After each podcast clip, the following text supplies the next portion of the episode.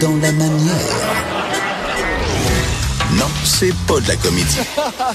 C'est politiquement incorrect avec Martineau. Sam, un auditeur, nous a écrit pour nous dire que chez A&W, les pailles sont en papier. Alors, je vous le dis, c'est une bonne. Puis derrière, A&W a un excellent hamburger végé. Je vais rien dire ça comme ça. Donc, si en plus, ils ont des pailles en papier, super. Alors, on va peut-être voter avec nos pieds. Euh, Louis-Philippe Messi, qui est avec nous, chroniqueur au journal 24 heures, excellent chroniqueur, qui suit, entre autres, le pays du transport. Là, tu dis, il y a une licornerie Louis-Philippe, qui va ouvrir ses portes à Montréal. Qu'est-ce que ça mange en hiver? Une licornerie. Eh bien, à ma connaissance, c'est la toute première boutique au monde qui ne vend que des choses en rapport avec la licorne. Et ça va des pâtisseries jusqu'aux produits cosmétiques, euh, aux déguisements, aux toutous. Il y a des petites veilleuses, il y a des licornes en origami. Et c'est que sa thématique là, obsessionnelle. Donc, partout où on regarde, il y a des centaines d'objets, de produits en rapport avec la licorne. Et que ça va être où, ça? Est-ce qu'on sait c'est où exactement? C'est difficile d'être mieux placé que ça. C'est euh, Avenue du Mont-Royal et rue Saint-Denis. Eh Là où pendant longtemps, il y avait un truc qui s'appelait, je pense, Madonna Pizza au deuxième étage. Oui. On allait, je sais pas, au Quai des Brumes dans les années 90. Ensuite, on sortait, Oui, oui, on oui. montait sur une pizza à 1 dollar chez euh, Pizza Madonna. Bon, ben c'est là, au deuxième étage. OK, c'est quoi? Il y a une vague de licornes? C'est, un- ben, apparemment, il y a une mode de licorne, mais moi, je crois me souvenir que ça, ça date quand même assez de, de- de quand même assez longtemps. Il y a toujours des petites filles qui aiment les licornes. C'est quelque chose qui reste populaire, je trouve, là, dans le temps. c'est comme même les, si- les- les petites pouliches, là, les petites pouliches de, de toutes sortes de couleurs. Je là, pense, qu'on- ouais, je, les- ma petite pouliche, je pense qu'il leur manquait la corne. Parce que là, Oui, mais, oui. On y, mais on y était presque. À l'époque où on donnait des cadeaux genrés. On donnait ça aux petites filles, là, à l'époque. là. Mais tu vois, euh, ça, évidemment, on va dire que ça s'adresse aux gars et aux filles, mais c'est probablement 95 de, de, de filles, là, la clientèle. C'est très... euh, moi, c'est pas de la féminité, j'appelle ça la filleté. La fille, fille, est-ce qu'on vise les enfants, surtout avec ça ou quoi? Qui triple licorne? Parce que, tu sais, il y, a- il y a comme, y a-tu un deuxième degré? Parce qu'on sait qu'à un moment donné, c'était le retour des chandails de loup. OK, Oui. puis là, je parle pas de la meute, là, mais les chandails avec un loup dessus, là, euh, ma- fille avait des chandails avec des faces de loup, puis il y avait comme un deuxième degré. Il y avait une ironie là-dedans. C'était l'ironie des hipsters. il y a Ben, une- c'est ça, Il y a une dizaine d'années. Euh, je pense pas que ce soit par ironie. Il va y avoir beaucoup d'enfants, oui. Ça, c'est sûr, parce que les parents, des fois, cherchent une activité à faire. On vit à Montréal. Qu'est-ce qu'on fait? On va à la licornerie. Il y a des friandises multicolores. Il y a une terrasse sur le balcon à l'extérieur. Donc, les enfants peuvent aller là pour euh, siroter leur barbotine ou euh, manger un fudge. Euh, les, les, les cupcakes ont des petites cornes dessus parce que ce sont des licornes. Donc, un jour, il y aura peut-être des fêtes d'enfants là-bas. Et je pense que le, le, le propriétaire vient Qui vraiment... ça? Il s'appelle David Chevrier. C'est celui qui a lancé les anti-cafés à Montréal. Les anti-cafés, ce sont des cafés où on peut s'installer et on paie à l'heure. OK. Et on Ben ça, c'est prend... une, excellente idée parce que moi, je connais un gars qui a un café, puis il y a des gens qui vont têter Voilà. là pendant six heures, puis ils payent rien que pour un maudit café. Là. Voilà, sauf que là-bas, on paie à l'heure, mais on peut consommer autant qu'on veut de petites biscottes et de, café. Et à ça volonté. marche? Oui, ça marche. Il y en a un au centre-ville et il y en a un aussi à Hochelaga-Maisonneuve.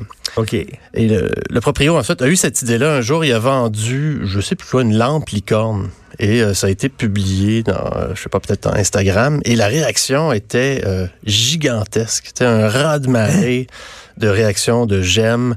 Et là, il s'est dit, oh, je tiens quelque chose. Et là, il s'est mis à chercher. Il a découvert que certains euh, artisans québécois produisaient déjà des produits de licorne qui se vendaient excessivement bien. Et lui a décidé de réunir tout ce beau monde. Il a appelé d'autres gens. Il a, il a- il a appelé d'ailleurs une spécialiste, la fille de la mer des îles de la Madeleine. Le propriétaire est Madelino, soit dit en OK. passant. Personne ne sait ça, là, mais donc il a demandé à, à son réseau des îles de la Madeleine de, de faire des produits, euh, Mais notamment pour le bain.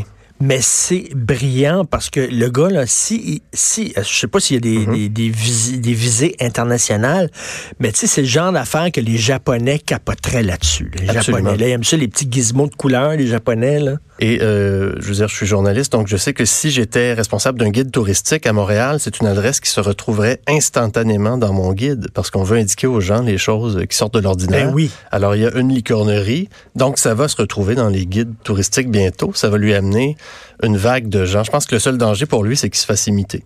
Ben oui, c'est ça. C'est sûr qu'il se fait. Écoute, au Japon, moi, je le vois, là, il est très près là-dessus. Tu sais, Hello Kitty, puis tout ça, Oui, là, oui. c'est très, c'est très japonais et ce qui est mignon. Donc, c'est quoi? C'est t-shirt, c'est pyjama, c'est n'importe quoi, là. Ça va être ben, jeter tu sais, une doudou avec une tête de licorne. Ça peut être... euh, Est-ce qu'on, est-ce qu'on peut relier ça à Justin Trudeau? non, mais tu sais, on, on, l'a souvent dit qu'il vit au pays des licornes, des arcs-en-ciel, de la magie, etc. Est-ce que, y a, est-ce que Justin Trudeau euh, ben, a, participé au retour de la licorne? Écoute, je, vais te faire plaisir, je veux dire que oui. Oui, il y, a, un côté dans la licorne, c'est c'est ça. La licorne, c'est un animal mythologique en passant médiéval. On, on, retrouve pas ça chez les anciens Grecs. Là. Euh, on, on, trouve ça au Moyen Âge, et c'est une créature qui, pour nous, est associée seulement au bien. Il n'y a rien de morbide. On connaît pas de licorne méchante. On va, euh, contrairement à tout toutes les autres créatures mythologiques, des lutins aux géants, en passant par les, par les trolls, les elfes, ils peuvent être méchants aussi, même les fées. Elle est bienveillante, la licorne. Euh, as-tu vu le film Legend avec Tom Cruise, qui est un film de fantasy, et il y a une magnifique licorne dans ce film-là. C'est ça, donc, euh, et chez, chez euh, Justin Trudeau, il y a aussi cette gageure là, que tout est beau, tout le monde est gentil. Donc oui, on retrouve ce, un peu ce côté-là. C'est ouvert. ça, vient, ça ouvre aujourd'hui. Ah, ça ouvre aujourd'hui. ça vient d'ouvrir. cependant, pour la, la grande braderie là, de l'avenue du Mont-Royal, qui dure, je pense, trois, quatre jours, il y a quelques semaines, ils avaient ouvert. C'était comme un démarrage pilote et c'était la folie. Hein? Euh, 7000 personnes, ils étaient en rupture de stock de plusieurs objets, euh, de licornes déjà. Et euh, il y avait une file d'attente. Eh, bravo, mais bravo, c'est un bon flash. Le gars, il a eu un flash avant tout le monde, mais comme tu dis, là, je sais pas s'il peut copyrighter, tu peux pas, tu peux pas dire c'est moi qui ai eu l'idée de la boutique de licorne, puis non. Tu, peux pas protéger ça, là. Je pense pas, mais il peut quand même avoir des ententes avec les artisans qui lui fournissent certains des produits. Son but, c'est d'avoir 70% de produits québécois. Pour pas devenir, comme lui dit, le, dollar à mode de la licorne. Il pourrait acheter des choses, euh, des bébelles un peu partout dans le monde pour les offrir, mais il veut pas se contenter de ça. Ben ça, c'est bien. Ça, c'est des licornes 100% québécoises. Écoute, fouille électronique à la douane je lisais ça, je dis, OK, là, il a trop regardé de Black Mirror, Louis-Philippe. Ça n'a pas de bon sens. Ça ressemble à un épisode de Black Mirror. Écoute, en un an et demi, il y, a eu, il y a eu presque 20 000 fouilles depuis un an et demi. Électronique, ça, ça veut dire. Qu'est-ce que ça veut dire, ça? Ben, on te demande, regarde, on peut fouiller ta valise. Et dans ta valise, si on trouve une mallette qui est fermée à clé, on peut, on peut vous demander de la déverrouiller. On peut examiner ce qu'il y a à l'intérieur. Oui. S'il y a un livre, on peut l'ouvrir et regarder. C'est la même chose avec le téléphone. On peut regarder tes courriels, on peut regarder tes photos, on peut regarder tes messages. Ils ont le droit? Absolument. Les douaniers? Oui. Euh, par exemple, prenons une, une, jeune Française qui arrive euh, ici et elle dit, je viens euh, pour mes vacances. Et là, eux la soupçonnent de venir travailler. Ils peuvent ouvrir son compte courriel et dire, oh, vous avez un courriel de, de d'un pâtissier quelque part qui dit oui, vous commencez mardi prochain, donc vous venez travailler. Ben, j'ai un sacré problème avec ça, Louis-Philippe. Un sacré problème, moi, avec ça. Je sais, mais ce qui est plus inquiétant, c'est que ça arrive souvent des avocats. Les avocats ont l'obligation du secret professionnel. Alors, quand euh, ils arrivent avec leur ordinateur plein de renseignements confidentiels et que le douanier dit euh, fournissez-moi le mot de passe, on va euh, examiner ça, des fois, ils disent non parce que je suis tenu au secret professionnel. Ils disent oui, mais tu es obligé de l'ouvrir pour moi. Et là, ils sont pris entre deux feux.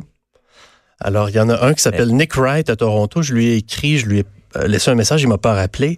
Et lui, ben, conteste. Il a refusé de donner son mot de passe. Ben, Donc, on a, on a saisi ses appareils. Et là, lui a dû s'en acheter d'autres. Et aux dernières nouvelles, il les avait toujours pas récupérés. Mais est-ce qu'ils doivent avoir un motif euh, raisonnable? Oui, dans son cas, il avait passé du temps, je pense, en Colombie pour apprendre l'espagnol et il rentrait, mais il travaillait, mais le gars absolument pas le profil d'un trafiquant de drogue. OK, mais ça, tu parles pas des douaniers américains quand on va aux États-Unis. Tu parles des douaniers canadiens. Je parle, oui, parce que du côté américain, on va parfois plus loin. On va parfois te demander euh, ton mot de passe Facebook.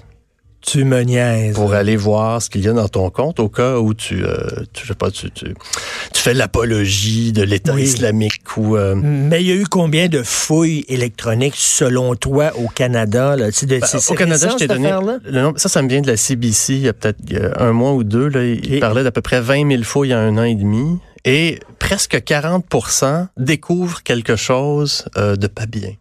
Et on spécifie pas exactement. De pas bien, c'est quoi?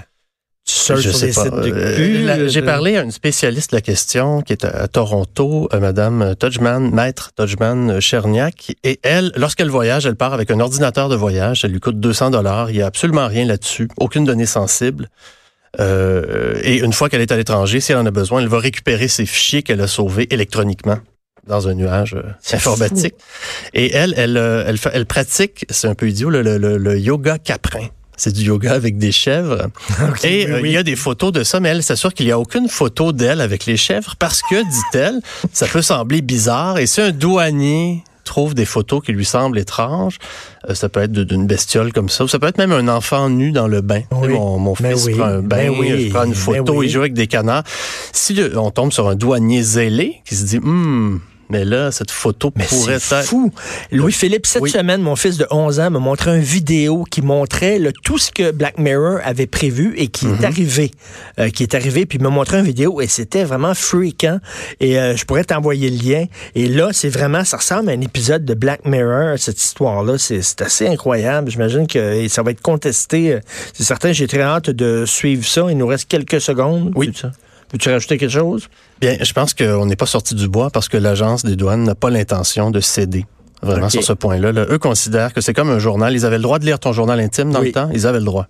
Ils avaient le droit de lire ton journal intime. Absolument. C'est pas parce que c'est ton journal intime qu'ils peuvent l'ouvrir. Si c'est dans tes, dans, tes bagages, lorsque tu passes la douane, ils avaient un droit de fouiller à peu près tout. Et là, ils considèrent que ça, maintenant, les données sensibles sont dans le téléphone. Donc, c'est là qu'ils doivent regarder. merci beaucoup d'être venu nous parler de ça. Louis-Philippe Messier, qu'on peut lire, entre autres, dans le journal 24 heures. Merci. On se reparle, nous, à 10 heures demain. Merci, Joanie. Merci, Hugo. Passez une excellente journée politiquement incorrecte.